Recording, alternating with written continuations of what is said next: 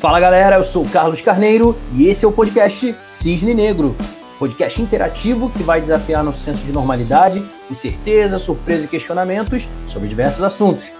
Continuamos com a conversa sobre gastronomia para negócios com a nossa convidada Cristina Santos, com muito humor e reflexões. Fiquem com o episódio. A Cristina citou aqui, botou no chat o Anderson Vatapá, né? E aí aproveitar e falar aí do podcast que vocês fazem juntos aí. Eles não falaram, a Cristina na abertura aqui falou de si, não falou do podcast. Então eles têm um podcast juntos aí. Aproveita, faz aí seu jabá, já que o, o próprio nome do podcast já é gastronômico. Então aproveita e explica aí, fala do podcast explica a relação aí, aproveita o gancho. Uh, a gente tem um podcast que chama Pizza com Vatapá. Por quê, né? Porque é uma pergunta agora, todo mundo uh, olha lá no, no, Instagram ou vai escutar um episódio. Carlos já foi nosso convidado. E... Convidado super especial lá, foi muito legal. Viu? Então, vocês estão ouvindo aqui, ó. Vão lá, entra lá, escuta lá os episódios. Tem um ATU no meio lá. É, lá, convidado. E por que pizza com vatapá, né? Porque a gente queria unir o ecossistema de São Paulo com o ecossistema da Bahia. O que, que é mais importante no Brasil, assim, quando a gente fala de diferenças de região? O que mais chama atenção é comida, né, gente? Então, eu sou a pizza, o Anderson é o vatapá. E ele tá lá em Feira de Santana, Bahia. Eu tô aqui em Santos, São Paulo. E a gente faz um podcast falando de empreendedorismo, falando de inovação. A gente leva sempre um convidado super especial para conversar com a gente. O nosso próximo episódio vai rodar semana que vem, mas tem lá alguns episódios que pode escutar, dá um, um joinha pra gente. O Anderson, a gente tá no Spotify, onde mais? Estamos nos principais agregadores, então Deezer, Spotify, Google Podcast, ou também. Então nos principais aí o pessoal consegue nos localizar. Só usar a busca lá e já vai encontrar pizza com vatapá. Beleza, eu sigo pizza com vatapá, eu acompanho aqui pelo Google Podcast. Então, ó, é interessante essa coisa do pizza com vatapá, porque a outra tendência para o futuro é a gastronomia regional, que está muito forte. Inclusive, eu fui mentor de uma startup que exatamente fazia isso. Foi no Startup Weekend eles, inclusive, ganharam. Olha só que coisa. Eles venderam pra caramba, que eles eram uma, um marketplace de trazer comidas regionais lá do Pará. E pegou bem, mas essa coisa de gastronomia regional com delivery, com internet agora, facilita. Não sei se na pandemia isso aí aumentou ou não, mas já era uma tendência que já vinha se construindo ao longo dos anos, né? De você conseguir ter numa região que originalmente não tem aquela gastronomia, você conseguir experimentar, né? Tem feiras, eventos com essa temática e as pessoas têm consumido cada vez mais coisas diferentes da gastronomia da sua própria região. O que vocês acham disso daí? Eu acho uma coisa muito legal. Por exemplo, nós, como paulistas, a gente tem a sorte de estar assim num estado que é o cadinho do Brasil. Tem um pouquinho de cada um dos estados. Você sempre vai encontrar um restaurante temático e até de fora do país também. Mas muitas regiões não tem isso. E eu acho que a comida traz um conforto muito grande. Então, às vezes você tá assim numa, numa tristezinha, né? Com saudade. Saudade dá muita fome, viu, gente? E aí fala, poxa, aquela comidinha que a minha mãe fazia, que a minha avó fazia, né? Se tivesse por aqui, eu ia ficar tão melhor. E a gente encontra com muita facilidade em São Paulo, nos outros estados não. Então essa solução dessa startup eu achei fantástico. Gostei. É, então, você falou São Paulo, por exemplo, né? Tem sim muita coisa aqui, mas o pessoal que vem para São Paulo, que morava em outros estados, algumas vezes reclama de algumas coisas que não encontra aqui, quando é muito específico também. pessoal que às vezes é do norte, do nordeste, às vezes a pessoa até encontra, mas não da mesma forma, que tem pratos que são muito típicos. Pessoal, eu posso dizer, do norte, que tem lá os peixes de lá, que é muito difícil achar aqui, que lá tem peixaria, né? A galera vai pra peixaria comer na peixaria aqui. É, não sei se tem, deve ter, mas já é mais raro. Lá é restaurante comum. Aqui a gente tem mais hamburgueria, pizzaria, sorveteria. É, tudo ia, né? Agora, uma coisa que tem no seu estado e que é muito difícil da gente encontrar em São Paulo, pelo menos aqui em Santos, eu acho que eu encontrei uma vez só. É o Guaraná. Não o Guaraná com gás, né, que a gente compra das marcas que estão no supermercado mas aquele guaraná que é o xarope de guaraná que você faz, sabe? Guaraná natural. Né? Isso. Então, no Rio de Janeiro, é, até tem uma amiga que de vez em quando me mandava uns litros de guaraná para eu fazer. Mas aqui você não encontra. Então, quando a pessoa está saudosa, ela quer alguma coisa que a aproxime da casa dela, da onde ela surgiu. Eu acho isso muito bacana. É, a gastronomia tem esse link a essa herança cultural muito forte, né? Sim. Queria falar para agricultura familiar, dar um destaque para isso, como você está vendo a ascensão disso, a importância que está tendo, as pessoas enxergando mais o produtor, os modelos de negócio que vêm dali. Então, eu tenho acompanhado essa parte da agricultura familiar e eles começam assim como a agricultura de subsistência que eles produzem além do que é necessário para eles se alimentarem, eles vão para o mercado e vão vender. Isso está virando uma coisa importante, porque é um produto mais livre de agrotóxico. Então, quem está nessa pegada mais vegetariana, mais vegana, mais natural, está indo em busca desses pequenos produtores e está comprando esse produto deles. E isso ajuda de várias formas, né? Então eles têm um cultivo diferenciado, eles entendem que aquele solo ele não pode ser esgotado, tem que ter plantios alternados, né? E isso é, é bem legal. Uhum. É, tem toda essa dinâmica, né, de monocultura versus é, permacultura e tal, e agricultura sintrópica, ela é inspirada na dinâmica de ecossistemas virgens um modelo em que você interfere, se for possível, nada. Então já é uma outra pegada tentando simular mais uma coisa que nem fosse uma floresta, vai. Sem interferir demais. Diferente da produção em massa que às vezes tem de monocultura, que eles plantam só um tipo de coisa, só soja, só, sei lá, cana-de-açúcar.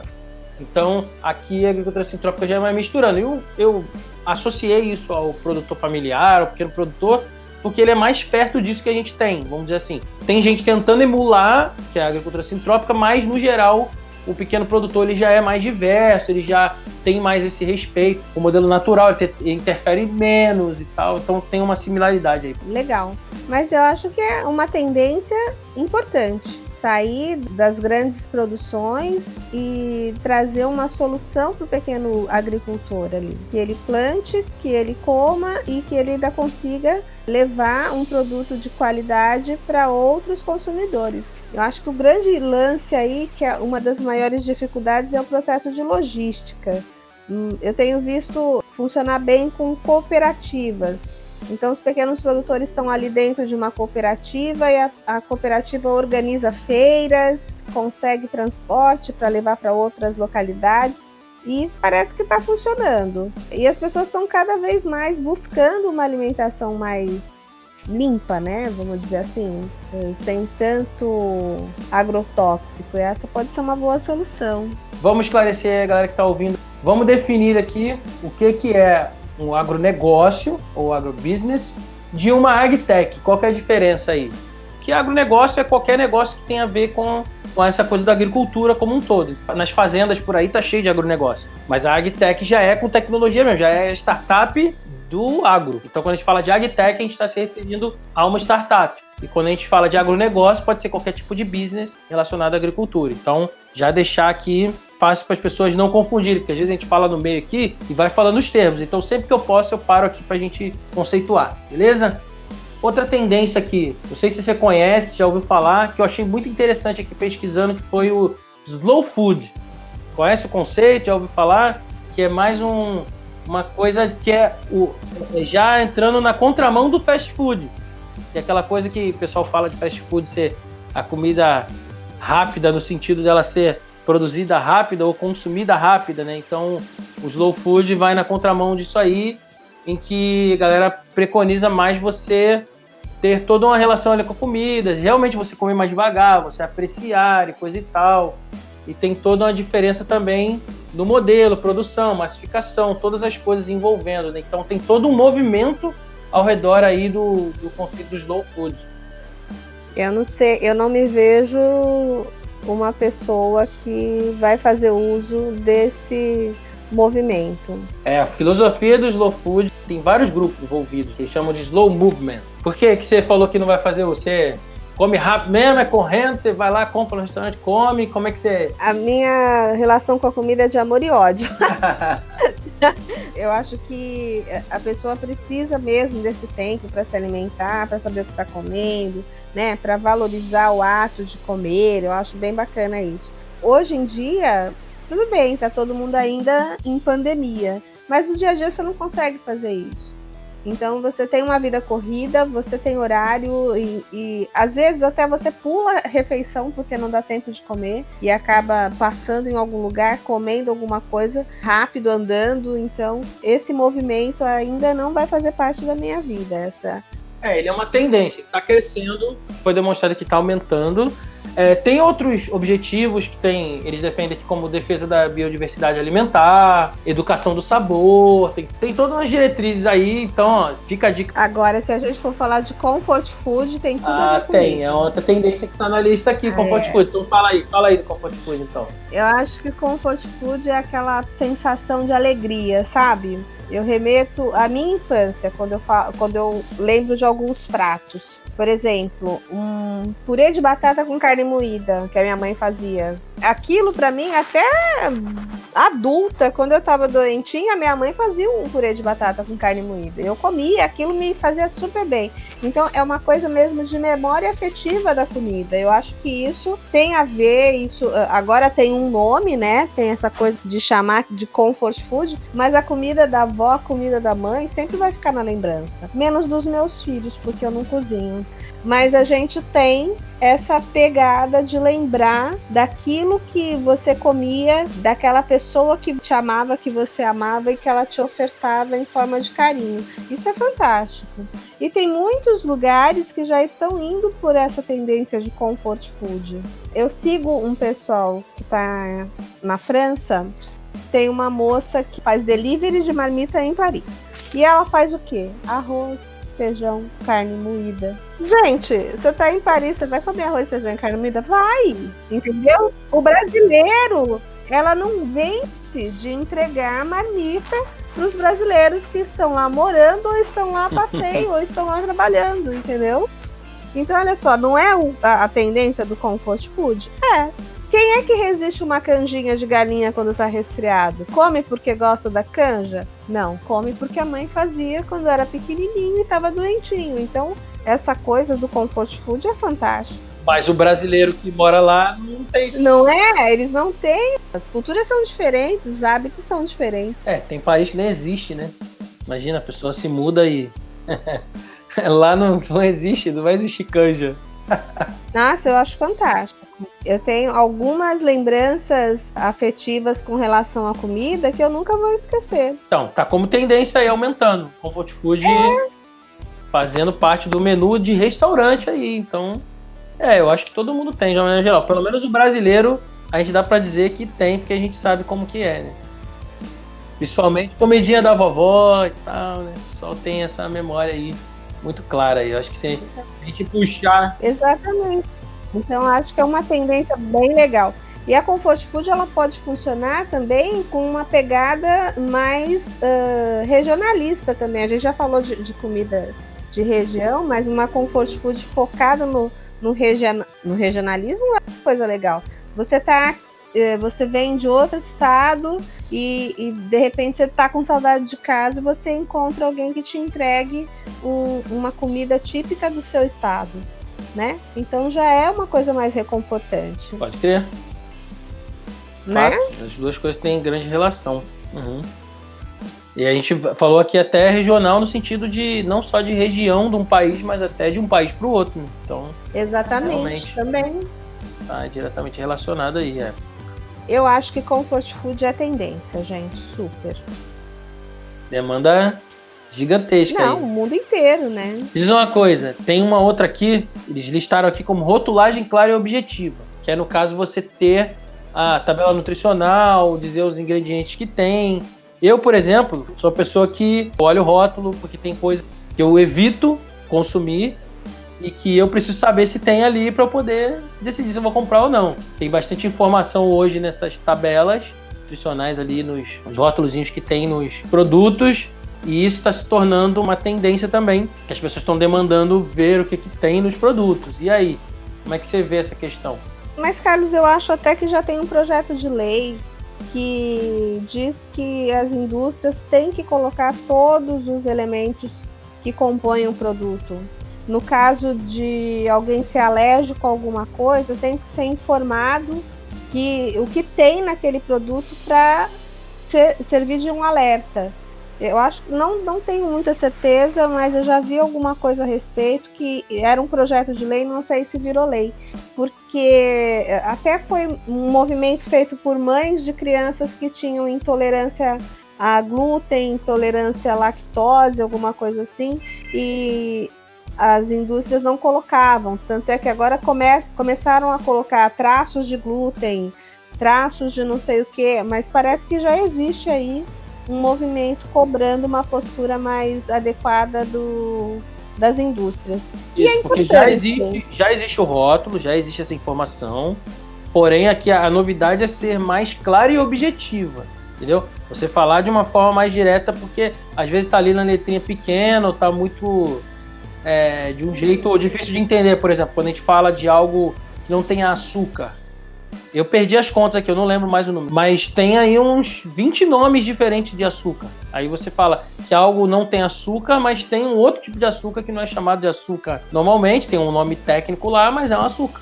Então, esse tipo de coisa não é claro e objetivo. A novidade aqui não é o rótulo, mas sim ser claro e objetivo. Falar assim, ó, isso aqui tem isso aqui, tem tal ingrediente, ah, é. ou em tal quantidade, ou de tal forma naquilo que é relevante para as pessoas saberem, né? Ser mais transparente nesse sentido. Nem você falou aí do glúten, tá lá sempre no, no rótulo, mas pô, às vezes botam na embalagem grande ali, ó, gluten free, então fica mais evidente, né? Tipo, falando realmente sem lactose. Então tem uma tendência de expor mais essa informação, não só da restrição, mas também do que contém. Contém zinco, enriquecido com vitamina no seio das couves então coloca ali claramente do que se trata. Né? Couve é vitamina C, não é?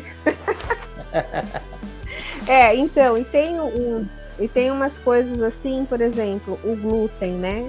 Eu tive uma intolerância ao glúten no começo do ano que foi foi pesado. E eu descobri que na minha região são raros os produtores caseiros que fazem ah, algum tipo de produto sem glúten. Eles fazem integral, eles fazem com frutas, com nozes, isso, aquilo, mas sem glúten não tem ninguém que faça. E aí a pessoa que tem intolerância forte não pode comer de jeito nenhum. Se quiser comer um pãozinho, por exemplo, não vai ter ninguém que entregue, ninguém que faça, porque uh, não é, e deveria ser, mas não é um segmento de mercado que as pessoas estão atuando com mais ação. Você fica preso. Tá faltando inovador ali. É, tá faltando empreendedor. Olhar é. essa demanda e falar assim: opa, quantos caras iguais a esse tem aí? Ou oh, vou vender para esse, pra esse. É, vale a pena. Então, é a quantidade. Sim, porque as pessoas acabam pagando um pouco mais por conta da sua condição de saúde, né? Então é um público que precisa ser observado.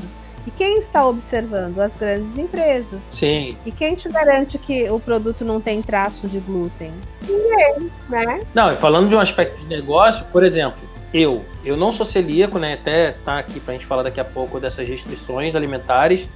Eu não tenho é, é, essa intolerância alta a glúten, mas uma das coisas que eu descobri é que todo mundo tem intolerância a glúten. Só que algumas pessoas têm intolerância baixa. E outros são, tipo, realmente Sim. alérgicos e tem choque anafilático mesmo, assim, absurdo. Então, é isso que acontece. Então, eu, por exemplo, não tenho. Eu busco consumir alimentos sem glúten, mesmo não sendo altamente intolerante. Então, eu também sou um público, mesmo não tendo essa condição médica. Eu tenho certeza que o público que consome esse tipo de, de alimento é muito maior do que só os celíacos. Quem tem o hábito alimentar ali de forma mais natural, de forma mais saudável, tem preocupação com saúde, né? Que não necessariamente é, é o pessoal que é esportista ou que treina uma coisa é saúde fisiológica, outra coisa é estética, outra coisa. Não estou dizendo que está errado, né? Mas são objetivos que às vezes divergem. Às vezes alguma coisa é, é útil para uma questão estética, mas não para uma questão saudável, às vezes saudável, mas não tão bem-estar, mas às vezes é do bem-estar, mas não tanto da saúde. Então, estou aqui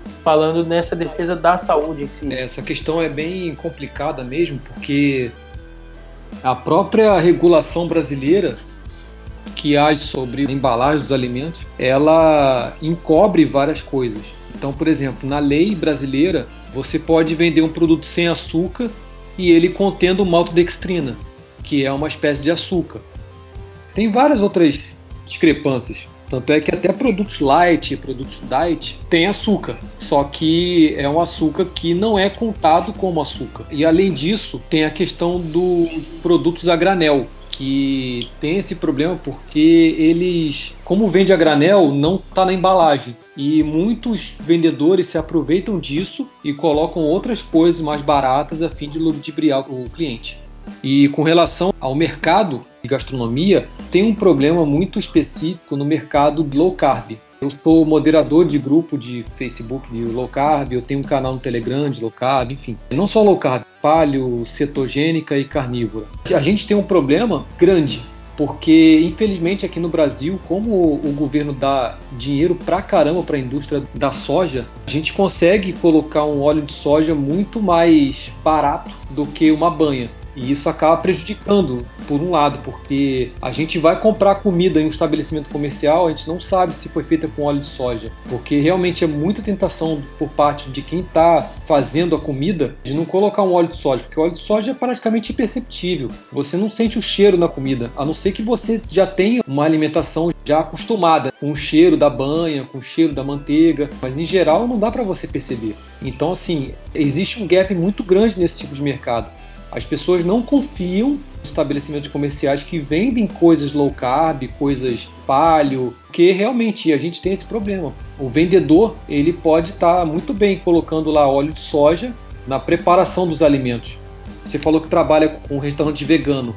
O restaurante vegano, eu acho que também tem esses problemas, mas se for feito alguma coisa com carne, eu acho que o cliente já vai perceber logo de cara. E até porque no, no restaurante vegano, se a pessoa quiser fazer com banha, a pessoa vai pagar mais dinheiro, ou seja, não tem um incentivo, sabe, da pessoa burlar esse sistema. Mas, particularmente na questão low carb, existe um incentivo muito grande, que é o estabelecimento comercial simplesmente utilizar óleo de soja em vez de banha, em vez de uma, de uma gordura mais saudável, segundo o escopo low carb, tem essa tendência. Então a gente tem um problema muito grande. Você está se referindo a restaurantes comuns, certo? Porque, assim, ele não tem incentivo a ser low carb porque o restaurante, por padrão, não é low carb. É um restaurante de comida em geral, certo? Então, falando aqui o aspecto de mercado, certo? Ele vende para qualquer tipo de pessoa. Quando, quando ele é vegetariano ou vegano, ele já é segmentado nesse público. Eu, não sei se você conhece, eu não conheço nenhum restaurante low carb. Não sei se tem. Se tiver, até me indique aí, mas eu não conheço.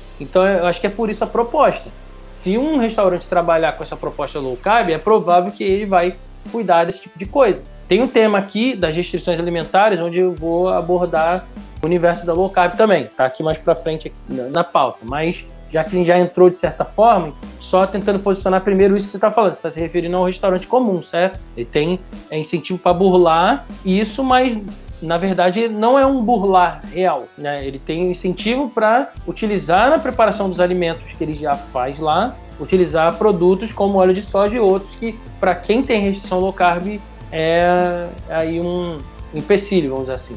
Certo? Só para a gente conseguir ajustar aqui a linguagem e saber que a gente está falando da mesma coisa. Não de um suposto restaurante low carb que estaria não sendo tão low carb assim. É, no caso, é, existem muitas, muitas pessoas que vendem coisas low carb entendeu? E as pessoas são normalmente micro, microempreendedores. Sim, eu, eu conheço gente, inclusive, tipo, participo em grupos e tal. De Não, tudo bem, então é mais fechado dentro dos grupos que você tá falando. É eu entendi que você tá falando do restaurante, que a pessoa tá comendo. Não, não, não. Restaurante geral, entendeu? Não, não. Então, são mais pessoas, microempreendedores que vendem marmitas e tal. E a gente não tem segurança com relação a isso. Eu acho que, particularmente, se, se existir alguém que resolva esse tipo de problema nesse universo de low carb, com certeza vai ganhar muito dinheiro. Como se fosse uma certificação. Como se fosse uma forma de atestar que, que não tem nenhum vestígio de outras coisas que você não quer consumir ali. Seria isso? É, a certificação seria uma forma de você resolver o problema, né? Mas a dor né, a dor mesmo, é o seguinte, a pessoa quer comer alguma, a pessoa é low carb ou a pessoa é, a pessoa não quer comer uma alimentação mais saudável. a pessoa não tem, não tem como comer fora, porque a pessoa ou vai num restaurante self-service, a pessoa come churrasco, ou a pessoa realmente compra de alguém. Só que comprar de alguém que vende marmita é muito perigoso, porque normalmente as pessoas colocam óleo de soja.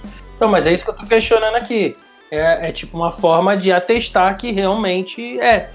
Porque, pô, teoricamente a pessoa que é um empreendedor ali, que tá vendendo para as pessoas que consomem alimentação low carb, ela teoricamente é uma pessoa que de certa forma está inclinada a esse mercado, né?